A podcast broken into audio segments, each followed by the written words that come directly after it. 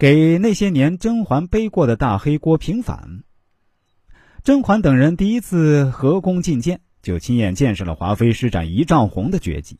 回来路上，好巧不巧碰上了宫斗牺牲品福子。紧接着回到碎玉轩，又在海棠树下发现了麝香人儿。这一连串的事件，让向来自负的甄嬛倍感恐惧。正所谓明枪易躲，暗箭难防，在没看清后宫的形势、分清敌友时，就盲目承宠是非常危险的。所以。甄嬛下定决心要开启自己的避宠之路。那既然最终都要争宠，又何必苦避呢？今天我们就来聊聊甄嬛避宠这一招究竟有何玄机。宫中所有人都认为甄嬛这场病是被仪仗红和福子之死吓出来的，但事实上这两件事只是导火索。甄嬛避宠的根源还是受了麝香人事件的刺激。为什么梅姐姐和安陵容不避宠呢？咱也别老吐槽这姐妹俩傻，其实她们也是情有可原的。一方面，我们必须承认这俩人确实没有甄嬛的谋略；更重要的是啊，他们没有屠刀悬镜的危险啊。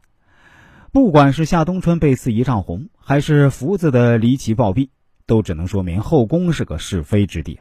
华妃是个行事狠辣的实权派，可是哪朝哪代的后宫不是如此？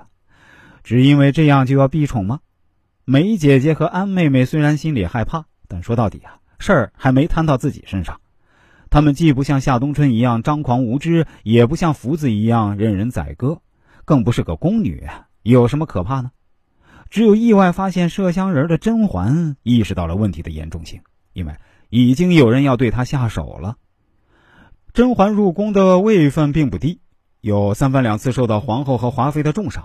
无论如何，也不应该住在最偏远的碎玉轩呢。或许甄嬛本人对此也是百思不得其解。直到她发现海棠树下的麝香人儿，很显然，正是因为她的出色，才有人故意将她安排在碎玉轩，防止她一朝得宠有孕。站在上帝视角，我们知道，凡是打胎的买卖，幕后的大 boss 都是皇后。但刚刚见识了华妃的狠辣。又知道她有协理六宫、分配寝殿的权利，甄嬛此时显然更怀疑华妃。华妃娘娘可是个随随便便就赐一丈红的主，要恩宠还是要命？甄嬛自己得掂量掂量。甄嬛避宠确实是迫不得已，但这却成了甄嬛被诟病最多的一段戏。甄嬛第一宗罪：有事时出哥哥，无事温太医。明明拒婚了，还要培养温实初当备胎。甄嬛第二宗罪，进了宫才想起来要装病避宠了，当初干嘛不直接装病躲过选秀呢？甄嬛第三宗罪，她与梅姐姐情同姐妹，自己避宠躲风头，却不提醒沈眉庄这个出头鸟。总而言之，一句话呀，甄嬛是个装白莲花的心机女。但我认为，甄嬛在避宠中的表现，恰恰说明她是一个非常理性又拎得清的人。首先啊，石初哥哥啊不是备胎，而是救命稻草。话说从前有一对男女青年，那小温和小珍，他们自小一起长大。那小珍的父亲对小温的父亲呢，还有救命之恩。那可惜啊，小珍没看上小温，糊里糊涂的嫁给了个顶级富豪。婚后才发现，这富豪家庭妻妾成群，个个都不好惹。自己随时可能被打屁股扔水井，唯有小温能够帮他避风头保命。他是应该求救还是该认命呢？俗话说呀，买卖不成仁义在，大家做不了夫妻也有多年情分。如果小珍只为了保全自己的脸面而弃性命和家族安危于不顾，那才真是个糊涂人。小珍不糊涂，他当然要求小温帮他，可是他是个有夫之妇啊，小温还会搭理他吗？为了引诱小温帮忙，最有心机的做法应该是告诉他：“呜，人家忘不了你，人家后悔了，不想去陪那个花心的老头子。”可是啊，小珍却把自己避风头的实情原原本本告诉了小温：“我不是为了你，我是为了自己的性命，请你帮我。”多么真诚又恳切，大方又直率的求助，你们还忍心骂小珍是白莲花吗？大家如果对国学传统文化感兴趣，想跟我探讨一些这方面的问题，或者人生中遇到什么困惑，都可以加一下我的 QQ 号：幺四四零五九四三。这是一个八位数的 QQ 号，大家数一下，是不是八位数？下面啊，我再说一遍，QQ 号是幺四四零五九四三，大家可以添加一下。可是，既然装病这事儿这么灵，当初甄嬛不想进宫，为啥不装病呢？后来啊，齐贵人不就是因病错过选秀的吗？因为啊，这件事儿对甄嬛来说得不偿失。甄嬛和齐贵人的情况大不相同，齐贵人妇女野心勃勃，一心要进宫当宠妃，等着盼着要选秀啊，怎么可能装病呢？而甄嬛却是没病找病。是要冒着欺君风险的。其实这一招并非没人提出来。温实初向甄嬛求亲时就说：“如果妹妹收了我的玉壶，就不用去参加殿选了。”作为一个在内宫侍奉的太医，温实初不可能不了解皇家选秀的规矩。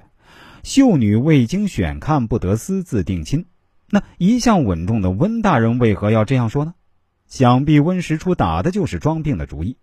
甄嬛有意的话，他就用自己的专业特长帮甄嬛躲过这一劫。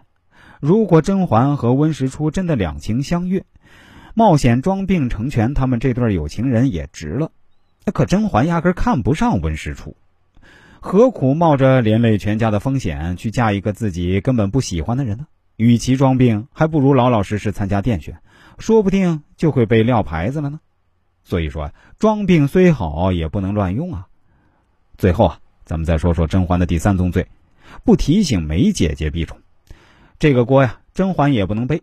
如果她提醒温姐姐避宠，那或许两人早就不是好闺蜜了。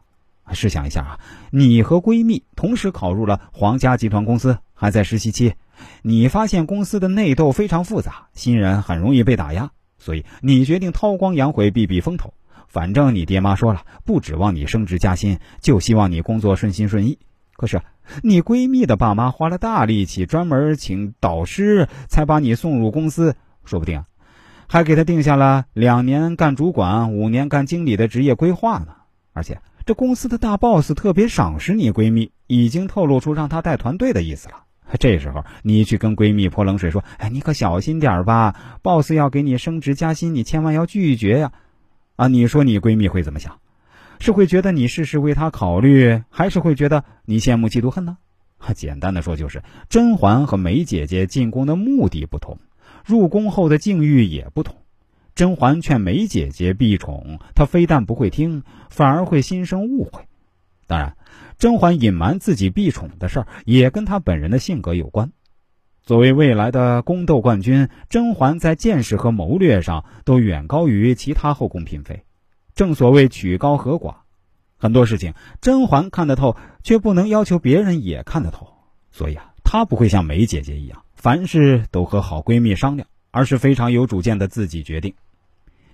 梅姐姐连私下要方子求子这样的密事也不忘告诉甄嬛，但甄嬛从最初的避宠到后来偶遇皇上复位华妃，事事都没有同梅姐姐商量。其实啊。不光是梅姐姐，凡是没有牵涉其中的人，即便是最亲近的心腹，甄嬛都不会透露分毫。比如，她没有对任何人提起以梅园那晚的遭遇，御花园偶遇果郡王，也只有当事的刘珠一等人知情。这就是甄嬛的一种做事方式。从理智上看，既然其他人给不了你更好的建议，又何必让更多的人知道自己的心思呢？你的闺蜜靠得住，但闺蜜的闺蜜不一定靠得住，闺蜜的丫头不一定靠得住。知道的人越多越危险，将来东窗事发还要连累他们。即便甄嬛如此小心谨慎，还差点因为浣碧的背叛被皇上疑心。两人初见时，甄嬛爱的是果郡王，所以啊，做闺蜜当如沈眉庄，做后宫中的闺蜜还得学学甄嬛呢。